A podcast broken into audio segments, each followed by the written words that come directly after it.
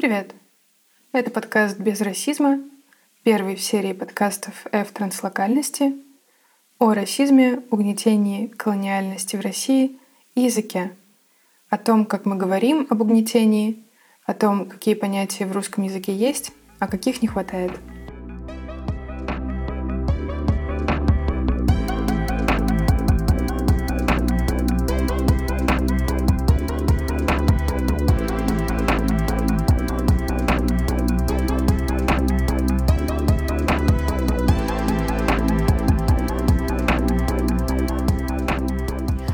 Подкаст подытоживает собой совместный проект феминистских транслокальностей и Агашина «16 дней против расизма», представляющий собой серию интервью людей с разными идентичностями, разными опытами проживания в России, испытывающих э, различные опыты угнетения, рассиализированного, либо какой-либо другой дискриминации — и выясняющий, как они о своем опыте говорят.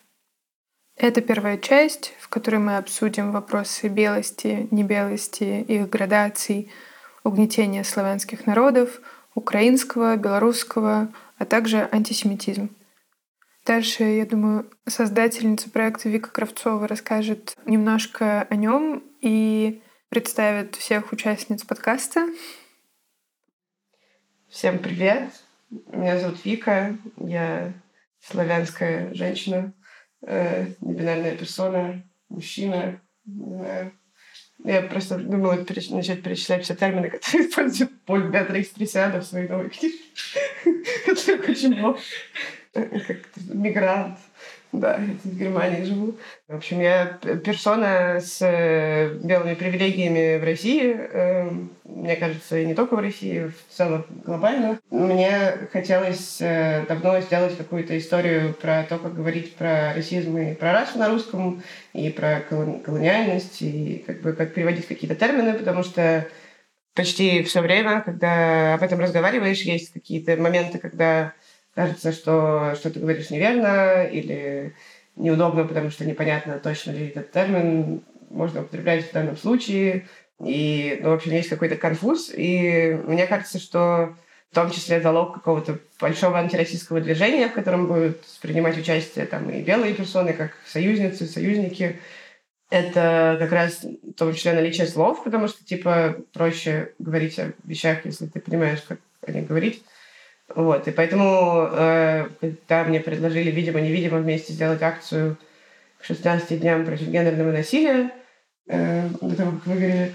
Желаю, видимо-невидимо, поскорее оправиться от выгорания и снова начать мутить контент. И хотелось именно как бы вот эту возможность использовать, чтобы говорить об этом, э, не про гендер, потому что, мне кажется, про гендер — уже есть достаточно много материалов, в том числе о том, как разговаривать верно, разные брошюры.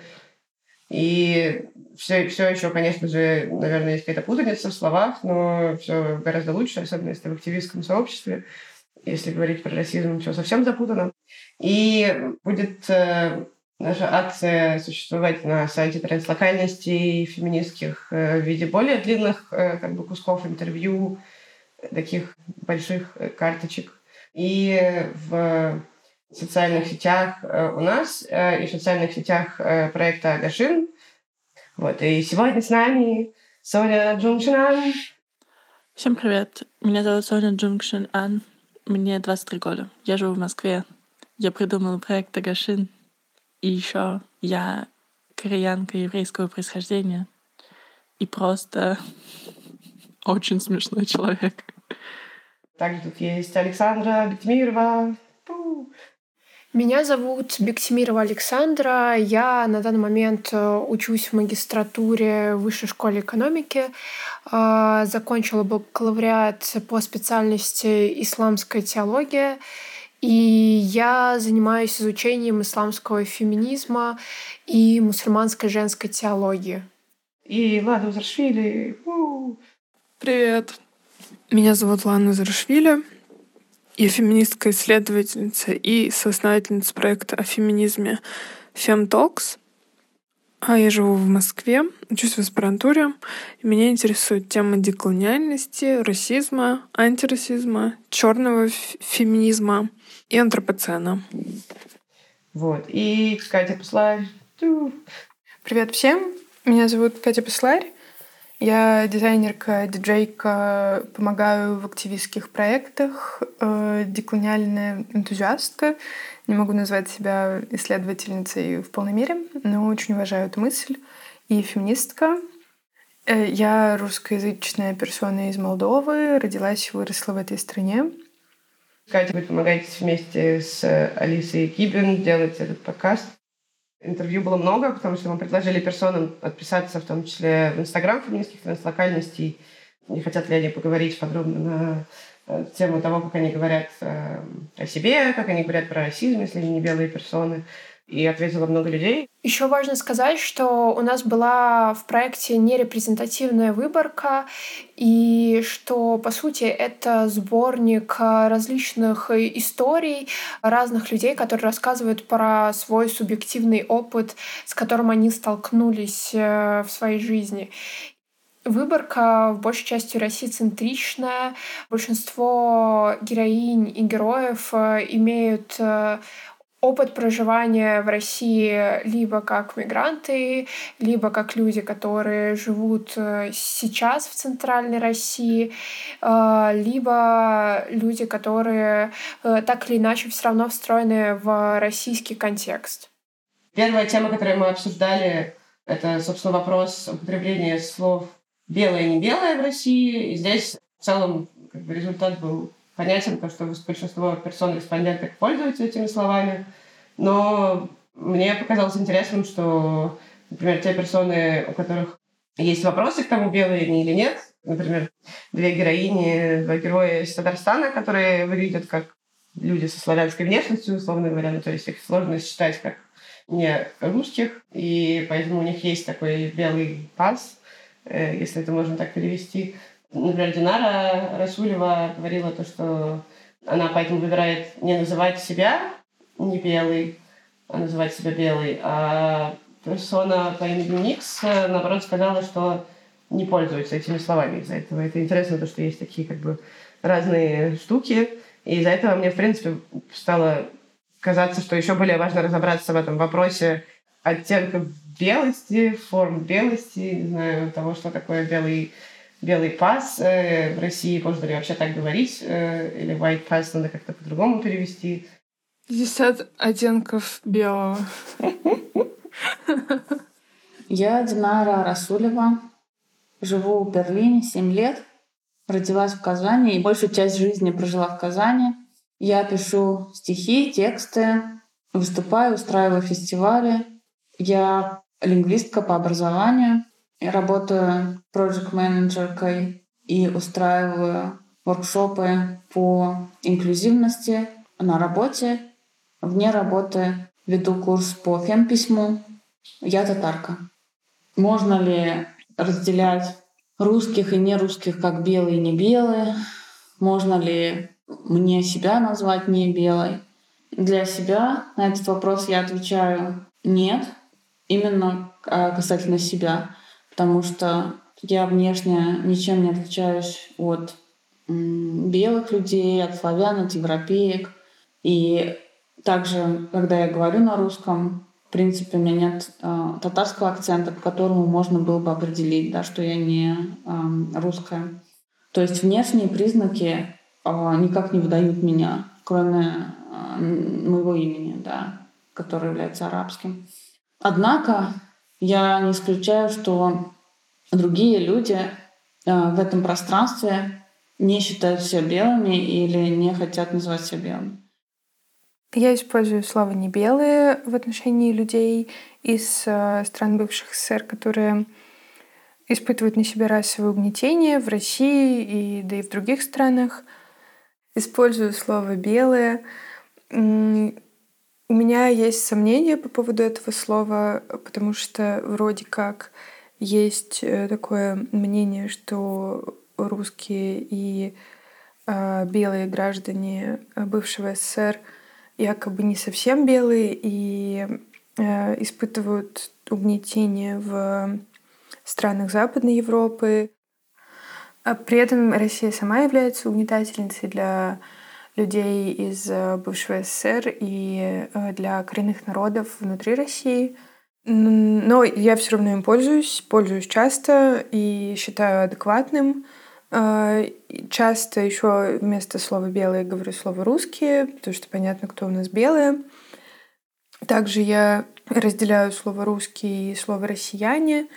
И русскими называю только тех, кто имеет привилегию называться титульной нацией и не испытывать расовое угнетение. Обычно я стараюсь называть, откуда человек и его этничность, э, если я знаю. Еще э, я говорю персоны из Украины, персоны из Дагестана, персоны из Казахстана, поскольку отношения расизма и угнетения в бывшем СССР сложные, э, мне кажется, что важно обозначить, откуда человек — и тогда будет понятно, о каком типе угнетения идет речь.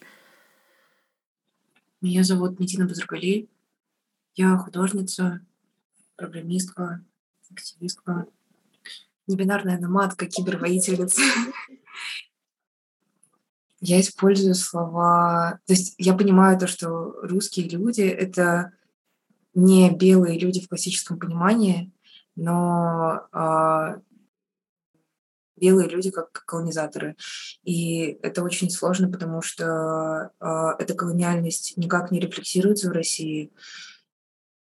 Просто еще прикол в том, что белые в классическом понимании, в принципе, какие-то первые шаги к осмыслению колониального прошлого так или иначе принимают колонизаторы на постсоветском пространстве, русские россияне – Чаще всего нет. Я изначально, когда я только, в принципе, пыталась это для себя понять и как бы пыталась э, свою, опять же, вот эту центральноазиатскую идентичность вытащить и обозначить, я реферила к э, русским людям как белым. Я хотела как раз вот спросить у, у Кати по поводу э, небелости русских, да, там мне, мне кажется, что это интересно обсудить. Э, да, давайте. Это поинт э, деколониальных исследовательниц, и я не супер комфортно себя по поводу него чувствую.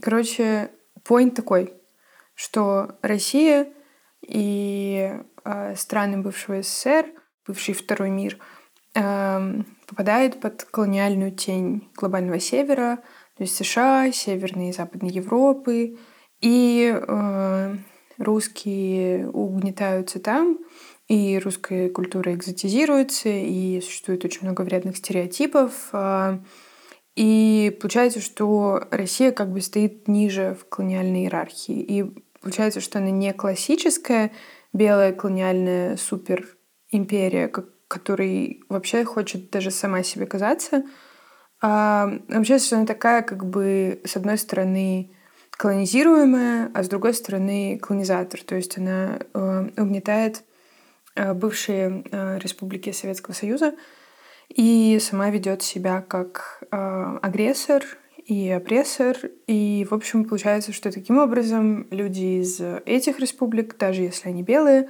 они еще менее белые, чем русские. Вот, короче, поинты такие. Ну вот.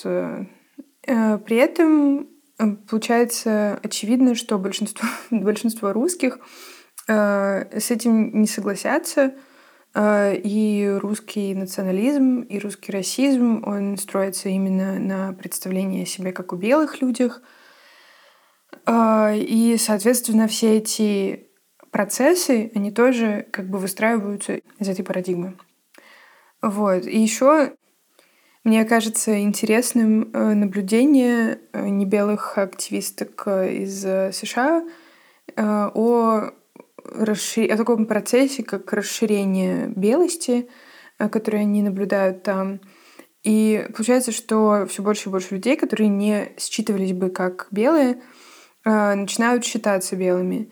И это происходит из-за того, что белые певицы, актрисы злоупотребляют а, автозагаром, многие из них эм, и, значит, э, тоже носят э, вещи и аксессуары, которые э, черной культуре свойственны, американской, типа Ариана Гранде, там Иги Азалия. И это искажает представление о том, как может выглядеть вообще белый человек. И плюс еще к этому э, бьюти-фильтры в Инстаграме и ТикТоке, которые делают губы полнее, глаза немножко вытянутыми и накладывают загар, типа контуринг, вот, и делают такое экзотическое, то есть э, э, лицо, которое сложно идентифицировать. И получается, что это тоже искажает представление о том, как выглядят белые люди. И, в общем, это тревожная достаточно тенденция, потому что она стирает много, много идентичностей и, э, и много групп людей, которые испытывают расовое угнетение в России, попадают под эти э, искаженные алгоритмами представления о том, как выглядит белый человек. И таким образом опыт, э, как мне кажется, многих э, рассиализированных людей в России, он стирается, если если о нем пытаться говорить, там, например, вот в ТикТоке он попадает куда куда-то там в, в США. И у меня был случай в ТикТоке, который очень хорошо иллюстрирует эту ситуацию и который вылился в очень э, длительный скандал, э, как бывает в ТикТоке. Когда я написала темнокожей креаторке и попросила не использовать звук, где использовался слюр в отношении людей Рома, на что она мне ответила, что я, как белая женщина, Э, не имею права говорить о какой-то фейковой опрессии белых людей в Европе. То есть, очевидно, она не считала людей Рома как не белых, хотя они абсолютно точно являются не белыми и испытывают угнетение очень похожее на антисемитизм, который длится веками. И мне кажется, что все еще очень мало кто об этом говорит, но Холокост был геноцидом в том числе и людей Рома. То есть люди Рома наравне с евреями и с женщинами с инвалидностью были главными жертвами Холокоста. И да, об этом нужно говорить. Вот. А у меня мысль была по поводу твоего предыдущего комментария про именно Европу. Э, просто, а кто тогда такие белые в Европе? Потому что ну, тогда это какие-то англоамериканцы или, или, не знаю, все, кто делали колониальные империи, потому что, мне кажется, в сегодняшней Европе, типа, те же самые южные европейцы, типа, они тоже вроде так, не такие классные европейцы.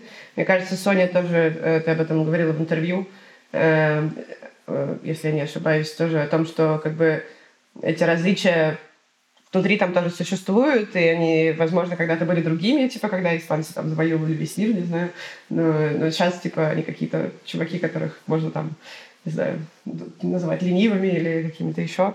И греки там вообще... Ну, э, вот, поэтому, ну да, у меня возникает вопрос, типа, а вообще кто, ну, типа, что это такое не белость, если у нее вот это вот действительно какая-то градация или лестница, иерархия э, и белость в таком случае тоже.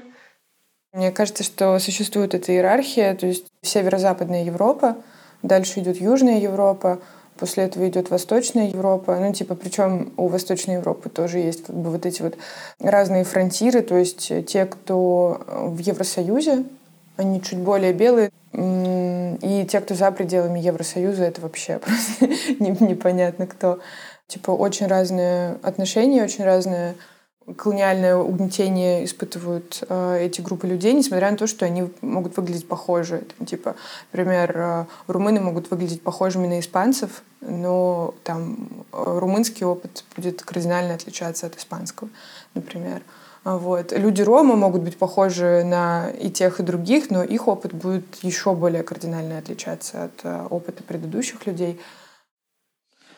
Я хотела добавить, э, ну, я, наверное, как бы здесь буду оппонировать немножко. А, я говорю давно про то, что в России релевантно развлечение на белых и не белых. И я считаю, что русские это белые, потому что, ну, мне кажется, я не знаю, это надо обсудить, а, что привнесение а, проблематики колониальной экспансии Европы над Россией или в России, в общем, что русские как бы проходят по вот этому различию, что они являются, так скажем, непривилегированными на Западе, мне кажется, что это вопрос не расы, А, мне очень помогла в этом плане книга Рухи Бенджамин про Race Technology, про, про то, что она говорит, а, как производится и воспроизводится раса.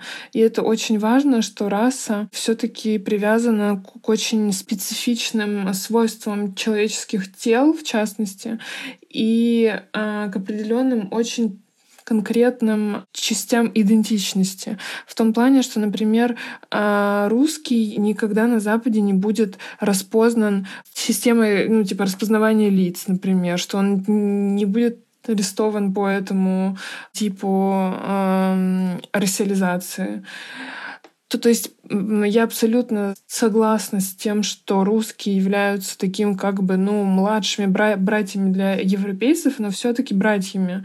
Потому что, опять же, вот э, все, кто сейчас э, занят в этой сфере, значит, миграции, говорят о том, что если сравнивать ситуацию с беженцами из Афганистана или Сирии и Беларуси, то это абсолютно разные как бы два кластера, так скажем, людей, потому что белорусы белые, и типа они распознаются как белые, и для, для них очень много открыто дверей а, в сравнении как бы с остальными всеми а, беженцами из стран, ну, так назовем, а, ну, исламских стран, ну, будем как бы откровенными. И, например, я вот утром э, сегодня увидела, значит, я просто еду в Тбилиси через э, Варшаву, я смотрела про, про, правила как бы для транзита, и там прям...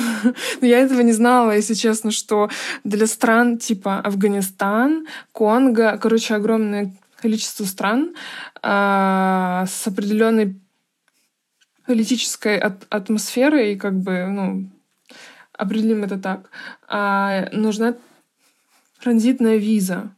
Ну, в общем, э, типа даже если ты находишься в аэропорту там один час, тебе все равно нужно оформлять визу для того, чтобы там находиться. И все. А русским это делать не, не надо. То есть, ну, как бы, мне кажется, что все понятно.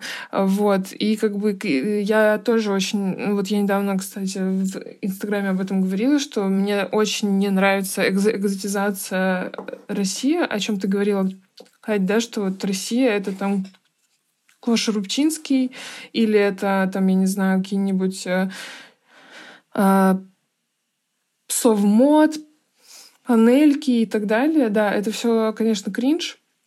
Но тем не менее, кажется, европейцы так, с такой с долей как бы близости относятся к России, нежели чем там к остальным странам. И еще я хотела у тебя узнать, что ты имеешь в виду, я просто не поняла а, про поглощение небелых идентичностей. Вот я не поняла, что э, как бы здесь имеется в виду, что типа, например, а, идентичности там и, и, э, эти а, латино идентичности оказываются не не белыми или что имеется в виду? Я просто реально не поняла.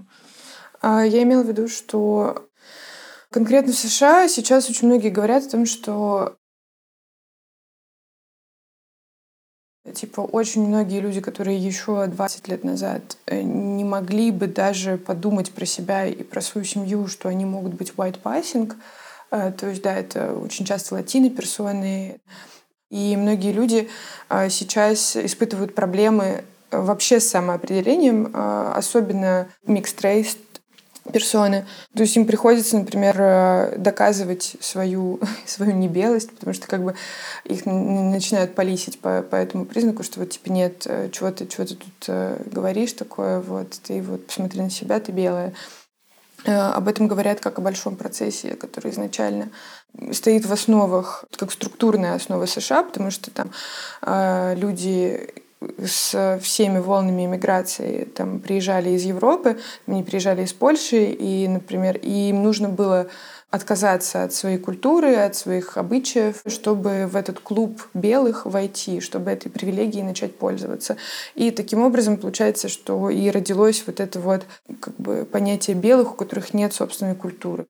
А, вот. А, и об этом говорят как о большом таком процессе, который длится очень долго. И вот сейчас у него новый виток. который начинает затрагивать даже людей, которые не хотят участвовать в этом. То есть обычно это добровольный, добровольный отказ от собственной культуры, чтобы пользоваться привилегиями. А сейчас как бы люди говорят, да, блин, как бы, я, мне, мне не нужно whiteness, типа у меня есть моя культура, как бы, вот, но при этом я воспринимаюсь, начинаю восприниматься как белый человек. А, вот.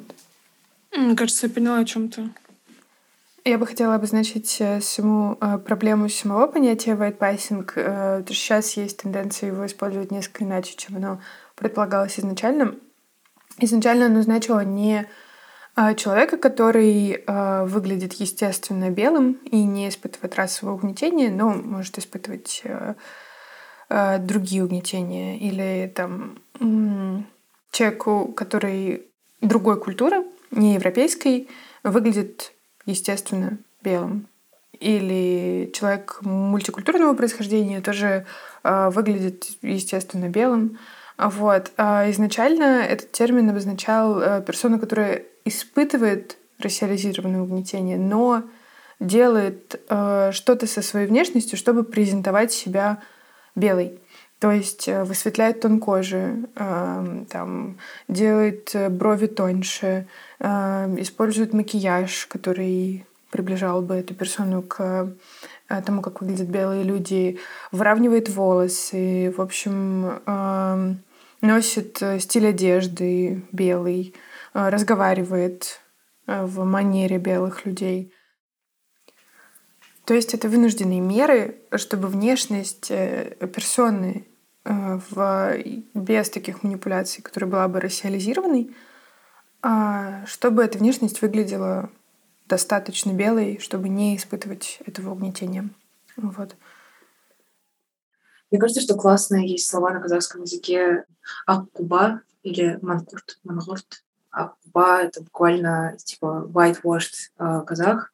Вот буквально ак — это белый, и мангурт — это тоже это как бы казах, который от, от, отрезает себя от э, казахской культуры, от казахского языка и становится очень русифицированным. Я, есть прекрасное видео э, Ленины Такеновой, художницы, э, прям, которая так, так называется, Мангурт, которая основывается на рассказе про человека, который предал свою семью предал свою мать и присоединился к советской армии. И, в конце концов, он как бы убил свою мать. Часто эти слова, на самом деле, используются. Я вообще их э, активно использую, на самом деле. Просто, наверное, наверное, э, это, это те слова, которые меня тоже когда-то э, разбудили, да, потому что я думаю, что мы все да, до какого-то момента остаемся очень колонизированными, и иногда нужно просто какой-то небольшой толчок к тому, чтобы начинать осознавать какие-то колониальные паттерны. Ну, у нас, например, в карточках, которые про славянские другие народы в России, белорусов, э, украинцев, э, э, про персону из Молдовы мы много не говорили. Вот.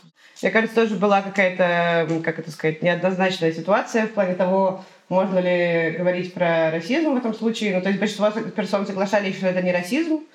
Ну, то есть, типа, это также не работает. И нужно какие-то слова, в общем, придумать другие, вроде ксенофобии, украинофобии, там, белорусофобии, всего чего угодно. Вот. Но при этом еще было несколько комментариев о том, что действительно ли нам нужно это разграничение в активизме, потому что, типа, мы не будем тогда защищать одних, а будем защищать других. Мне кажется, ну, типа, у меня просто какая-то такая позиция, что это, типа, не расизм, потому что мне в Германии в том числе эти дискуссии немножко надоели про антиславянский расизм. Ну, в смысле, типа, да, он был, нац, нация его придумали, типа, э, и сейчас есть тоже какая-то дискриминация, но мне кажется, все-таки это, типа, супер разные вещи, то, с чем сталкиваются люди, которые считываются как мусульмане, как э, люди, которые имеют там темный цвет кожи. Меня зовут Артем Слета.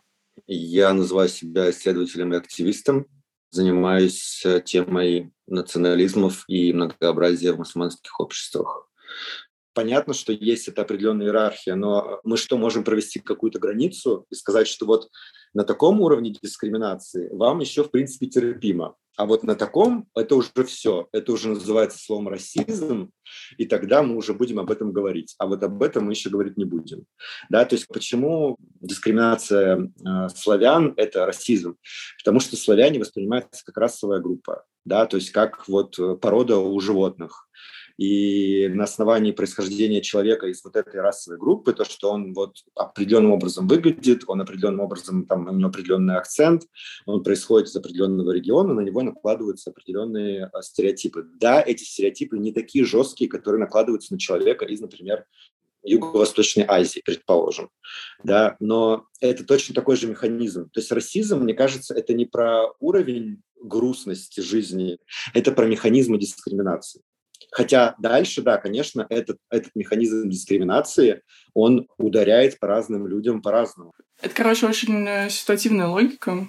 К русским не было бы такого отношения в Европе, если бы русский президент вел бы себя нормально, скорее всего. И поэтому ты можешь изменить президента, ты можешь стать лучшей страной, перестать сажать людей направо и налево. И, наверное, эм, скорее всего, тебя будут воспринимать так же хорошо, как немцы или норвежцы, условно говоря. Цвет кожи и разрез глаз ты изменить не можешь. Поэтому мне кажется, что воспроизведение логики Oppression Olympics, оно мне не очень, не очень нравится, потому что это все ситуативные вещи, которые можно поменять. И мне кажется, что мы рассуждаем в такой интерсекциональной логике. И расизм, естественно, это не только раса или биологическое происхождение, пересечение всего но нельзя брать оттуда одну часть, типа какие-то привилегии, одни из привилегий, и говорить, что если они пересекаются вот э, с расы, то и сами по себе они тоже работают как расизм. Мне комфортно использовать эту дихотомию не белый-белый. Мне очень это комфортно делать, потому что разница, очевидно, есть, и очень многие говорят, умные исследователи, исследовательницы о том, что в России на постсоветском пространстве это разделение бессмысленно. И отчасти я с этим согласна, оно действительно бессмысленно. И украинцев и белорусов бесполезно так э, делить на белых не белых, хотя очевидно, что это тоже в этой всей категории не белые люди. Но мне кажется, что вот это внешнее как бы исследование того, как на самом деле все делится, ну, вот на все эти отношения власти и так далее. Это не то же самое, что ты чувствуешь, когда ты как бы человек изнутри, из этого комьюнити. И мне очень важно иметь э, какое-то слово для себя и для своих э, друзей, чтобы мы могли быстро себя как-то обозначить. Очень важно иметь вот это слово для себя, потому что э, разделять его еще на э, бесконечное количество маленьких терминов очень грустно, когда ты говоришь, типа, я из э, этнокультурного сообщества, которое еще с рациализированной внешностью, и которое бла-бла-бла-бла-бла, и плюс оно еще мигрантское. Это все очень... Эм... Ну, короче, ты не ощущаешь себя реальным человеком, ты ощущаешь себя каким-то респондентом для исследования.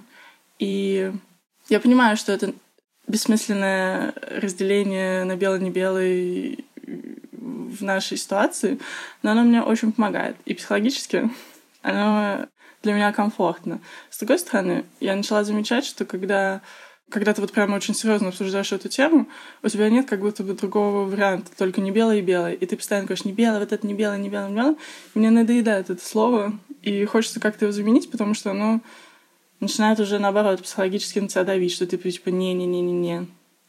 Не знаю, насколько вообще адекватно то, что я говорю, насколько оно тут полезно, потому что я исхожу больше из внутренних ощущений я поняла, что мне еще очень комфортно использовать разделение на мы и они. И многие белые люди, которые слышали такое мое использование, они все время такие типа, ну кто мы, кто они, как вы вот это обозначаете? Но для людей, которые мы, оно очень простое. Если ты чувствовал себя когда-либо в жизни, вот так, если у тебя есть это как бы происхождение, плюс ты себя так реально чувствовал, у тебя нет вообще никакого вопроса, ну, мне так кажется, меня нет как бы вопроса, а кто они, а кто мы, а кого можем мы считать мы, а кого бла-бла-бла. Все очень просто. Если ты себя так чувствовала, если ты была в таких ситуациях, если как бы название своего имени в Старбаксе все время у тебя начинается какая-то микропаническая атака, какое имя использовать, чтобы правильно написали, это точно мы. И очень круто иметь какую-то свою общность, потому что у белых людей она есть по дефолту, И во всех новостях про белых людей просто пишут, типа, мужчина, женщина, ребенок, а про нас пишут, типа, уроженец или как там, выходец из э, вот этого, уроженец вот этого. Ну, в общем, вы понимаете, о чем я. И если тебя уже как бы так отделяют и настойчиво показывают, что ты вот не принадлежишь к этому большому цельному, что по дефолту является человеком, очень хочется создать себе какое-то свое измерение, где вы будете мы. Ну, короче, оно нужно. Я его использую. Мне все равно, что думает Артем слета, даже если это неправильное использование. И мне, кстати, простите, вашу честь, я добавлю. Мне, кстати, кажется, что люди цвета — это, ну, я не буду это использовать, и мне она не нравится. И э, про того чувака, который написал статью, про которую говорила Лана, что когда ты говоришь не белый или черный, это делает акцент на цвете. Во-первых, мне кажется, что люди цвета тоже делают акцент на цвете.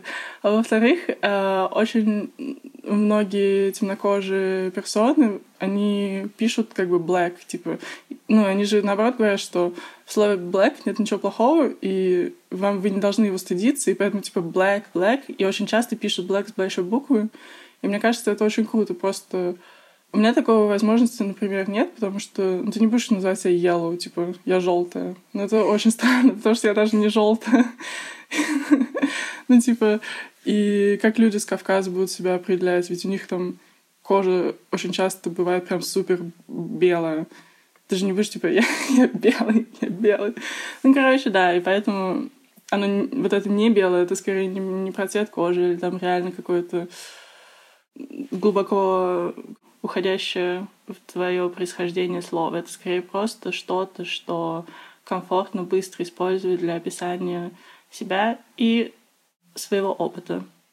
Соня, спасибо тебе просто огромное за этот комментарий, э, потому что прямо сейчас в голове у меня произошло понимание того, что я была не права в том, как э, я думала что этичнее всего называть людей, потому что у меня, несмотря на то, что я знаю эту историю с э, заголовками, с тем, что небелых людей профайлят и часто подчеркивают, откуда они родом, у меня конкретно не было связи типа вот этого, вот этой демонизации в медиа и моим желанием точности, типа, чтобы не ошибиться. Я считала, что очень важно реально уточнить максимально все. И тут, тут меня просто стукнуло, что и это может иметь вот такую реально очень вредную сцепку с вот этим языком э, медиа, э, дегуманизирующим и демонизирующим. И, блин, теперь я так делать не буду. Есть слово не русские еще, Зине Квир Сибирь была статья, где активистка сказала, что вот это подходит, потому что, например, как раз это отделяет украинцев и белорусов как-то. Э, вот. Но я не знаю, я, мне не нравится это слово как-то сильно. Мне тоже оно кажется, оно скрывает тот факт, что украинцам и белорусам легче устраиваться на работу в России, вообще эмигрировать в России там и прочие-прочие штуки, поэтому мне кажется, что это не совсем релевантно. Вот, а по поводу не белых и белых я использую не белые. Мигрантка слово не белые. Представительница этнической группы, например. Я тоже думала по поводу того, что, наверное, не белые — это очень э, отчасти рассилизированный как бы термин, потому что он отсылает к цвету. Но, опять же, белый и не белый — это же описание не только цвета кожи, но и институтов. Есть институты белые, имеется в виду, что которые э, наиболее дружественно относятся к, лю- к, лю- к людям, э, там, европейцам или русским, ну, то есть э, наследникам европейской цивилизации, так это назовем. Вот, мне кажется, что это описание как раз-таки ухватывает Э, и институциональное измерение, и э, антропологическое, так скажем, измерение. Вот, и всячески акцентирует на, себе внимание, что не белые люди акцентируют внимание на том, что не белые люди угнетены а системами, ориентированными на, на белых людей. Вот. Мне кажется, что он окей. А люди цвета Мне кажется, у нас не совсем релевантно, потому что, как э, уже было здесь озвучено, у нас есть люди цвета, которые не цветные, при этом у них там, которые Caucasian как бы. А давайте как раз, э, раз ты, э, Лан, заговорила про белорусов, добьем тему оттенков белого. Есть тейк Артема Слеты, дискриминация по отношению к э, людям там, из Украины и Беларуси имеет такой очень интересный характер, поскольку им просто отказывается в локальной идентичности. Да, то есть э, русские люди говорят, что типа вы как бы, ну, вы просто не, никакая не отдельная там не отдельная этническая группа, не отдельная культура, не отдельная страна, вы просто как бы мы. Вот. И мне кажется, что это тоже, э, то есть в, како, в какой-то мере, да, в деле там съемок квартиры это, конечно, очень классно срабатывает, поскольку ты можешь такое сказать, что типа, вот я же славянин, я же как бы в своей стране и все такое, но в каких-то других контекстах, да, там, особенно когда там конфликт с Украиной сейчас до сих пор продолжающийся, это такого тоже своего рода дискриминация, когда тебе говорят, что э, там твой язык, твоя культура, твое происхождение, это там, ну, не имеет права быть чем-то отдельным да, от э, какого-то большинства. То есть тоже своего рода дискриминация. Короче, что я думаю по этому поводу? Мне кажется, что, во-первых, я не согласна с его вот предыдущим тейком про то, что угнетение славян — это расизм. И здесь, как мне кажется, он смешивает два очень разных процесса, но тем не менее э, то, что он говорит здесь конкретно про э, стирание идентичности э, белорусской, украинской, это действительно так. Россия действительно считает себя самой главной славянской, восточнославянской страной, и русский язык главным языком, и очень часто не считает украинский или белорусский полноценными языками, и э, культуру украинскую или белорусскую полноценными культурами. И вообще-то это очень серьезный процесс. Э, несмотря на то, что это вообще не расизм, это процесс, который вообще-то так-то э, является топливом для колониального захвата и желание поглотить эти страны. То есть он базируется именно на этой идее. Именно на идее, что типа это вовсе не какие-то отдельные штуки, это вот одно. Это, это реально жесткий, очень-очень жесткий mindset, и это нужно обсуждать. Вот. При этом я не считаю, что вообще полезно пытаться это все записывать в расизм, потому что процесс вообще другой. не об этом речь.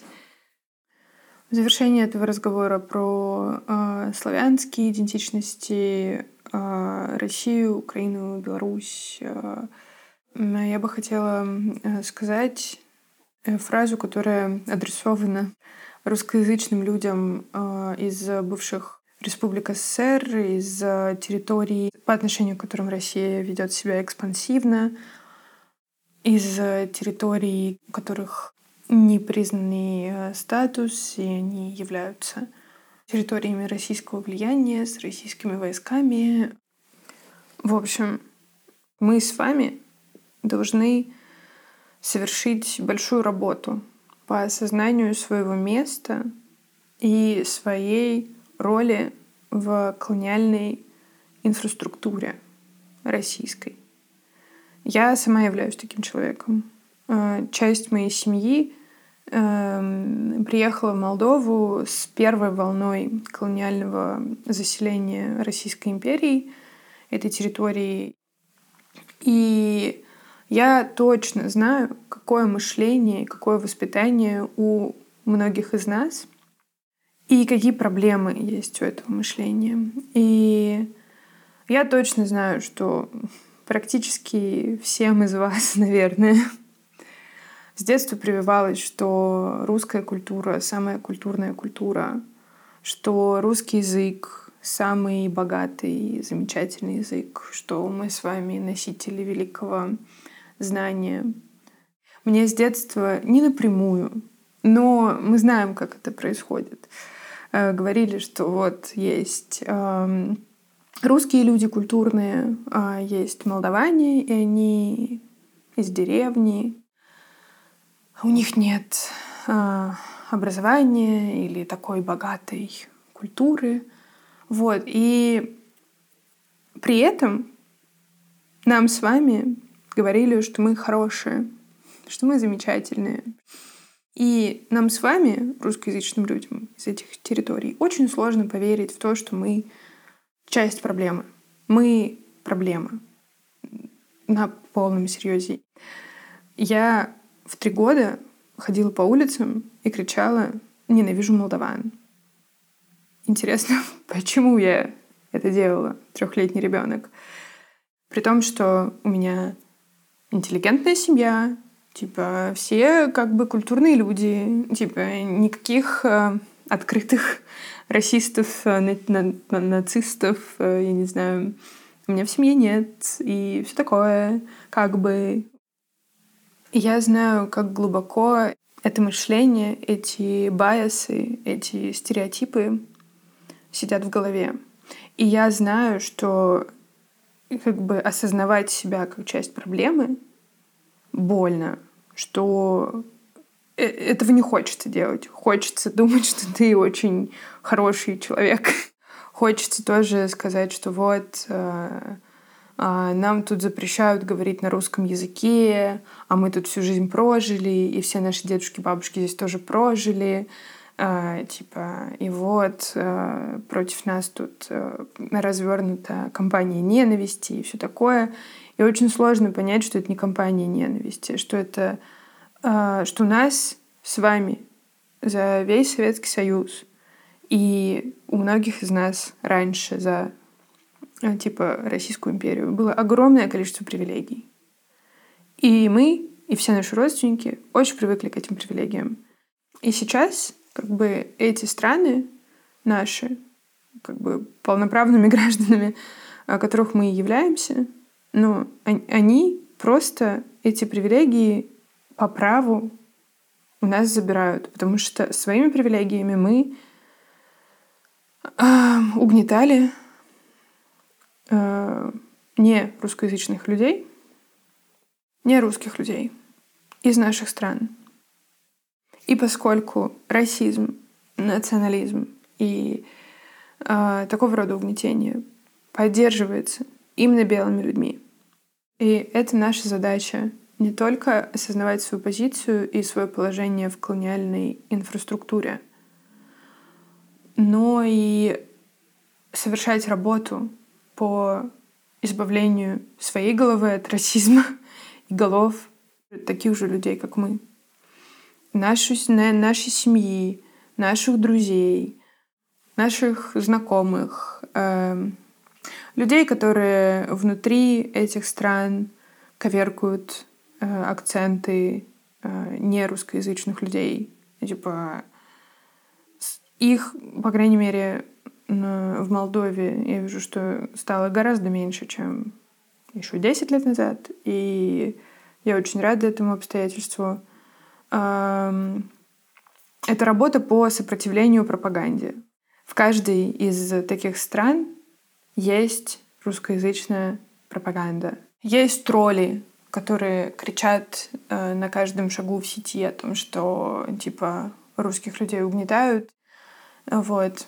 И наша задача сопротивляться дезинформации, сопротивляться fake news и доносить нашим пожилым родственникам и переводить им э, другие источники информации, доносить до них актуальную политическую информацию, а не искаженную этими пропагандистскими источниками.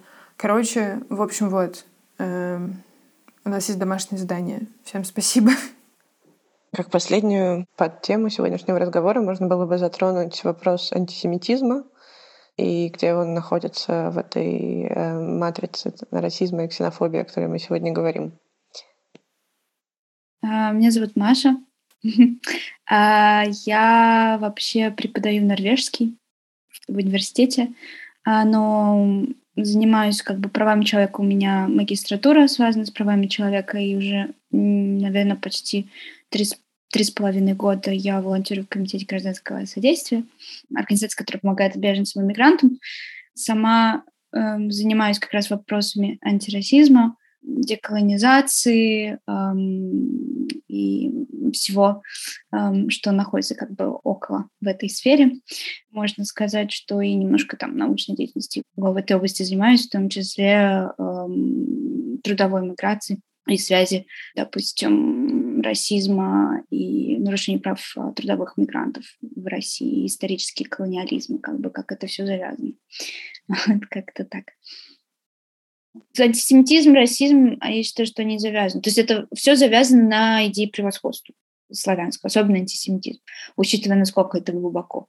Для нас это вообще какая-то проблема, которую мы вообще ну, практически не говорим. Я вижу, да, я вижу, я считаю, что это форма расизма определенно.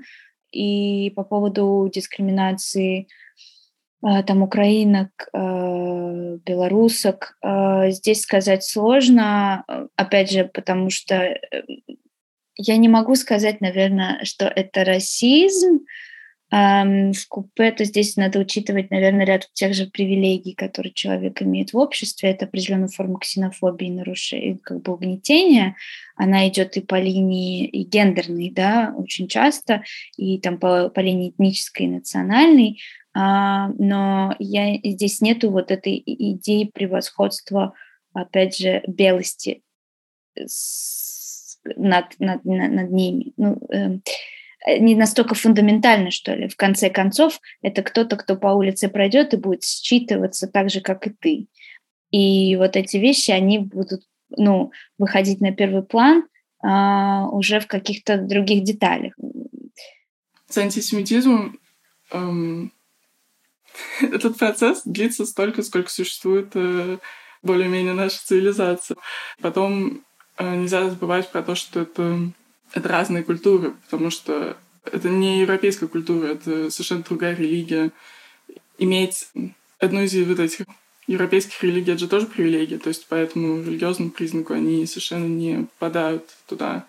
Да-да, я смотрела интервью Ганушкиной, и она рассказывала, что в 1988 году было тысячелетие крещения Руси, и готовились огромы на евреев, рассылались э, листовки.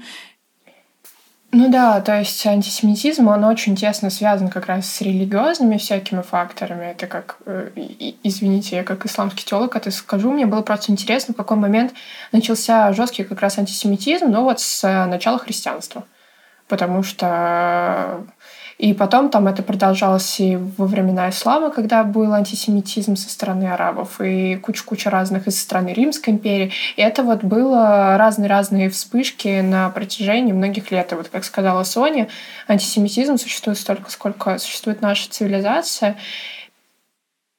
Мне кажется, что в контексте именно Палестины и Израиля, вообще всего того нового контекста, что сейчас есть, очень многие люди, мне кажется, спекулирует на теме э, того, что есть антисемитизм, что у него есть там огромная история и так далее, не обращая внимания на то, что он изменился в нашем контексте, его роль изменилась. Потому что тот антисемитизм, который был в Европе или в э, России во времена империи или СССР, опять же, в СССР было очень много антисемитизма, мы это знаем прекрасно.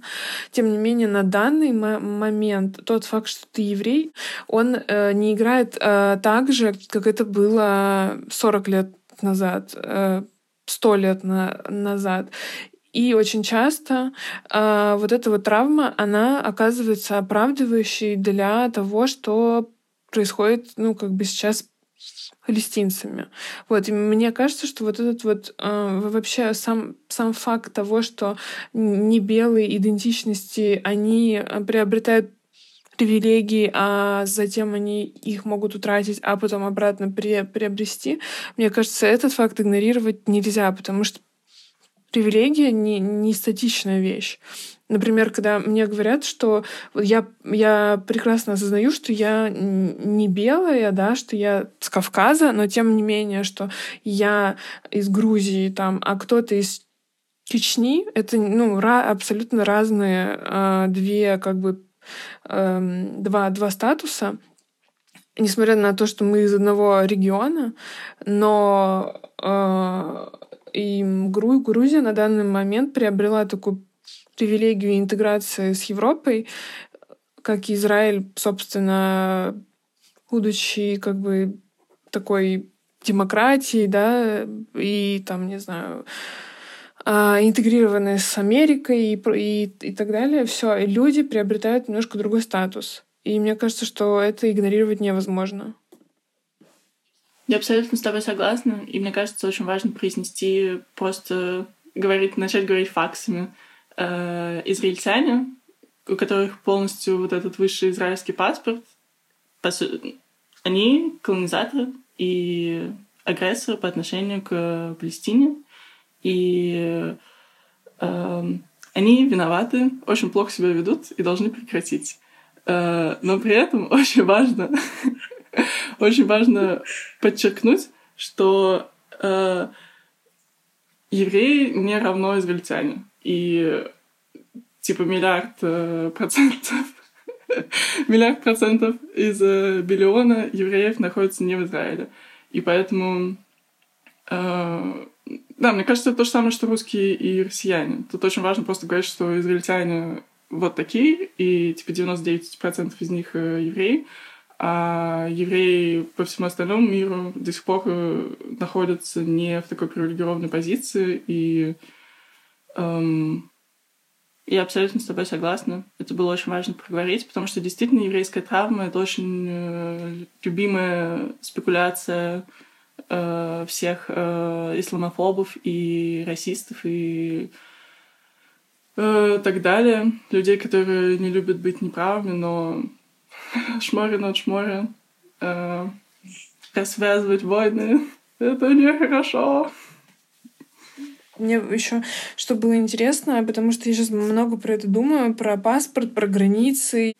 Э, когда ты этнический еврей, это же предполагается, что ты можешь оформить израильское гражданство.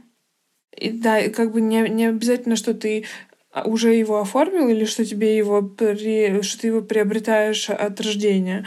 Но тем не менее, вот сам факт этого, мне кажется, вот опять же, вот это очень а, важно для людей, у которых есть к этому до доступ, осознавать свою привилегию. Например, я осознаю свою привилегию того, что я могу оформить себе гражданство Грузии.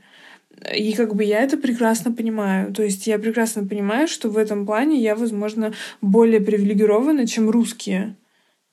И все, и как бы ты можешь что, ну как бы да, это факт. Вот, все.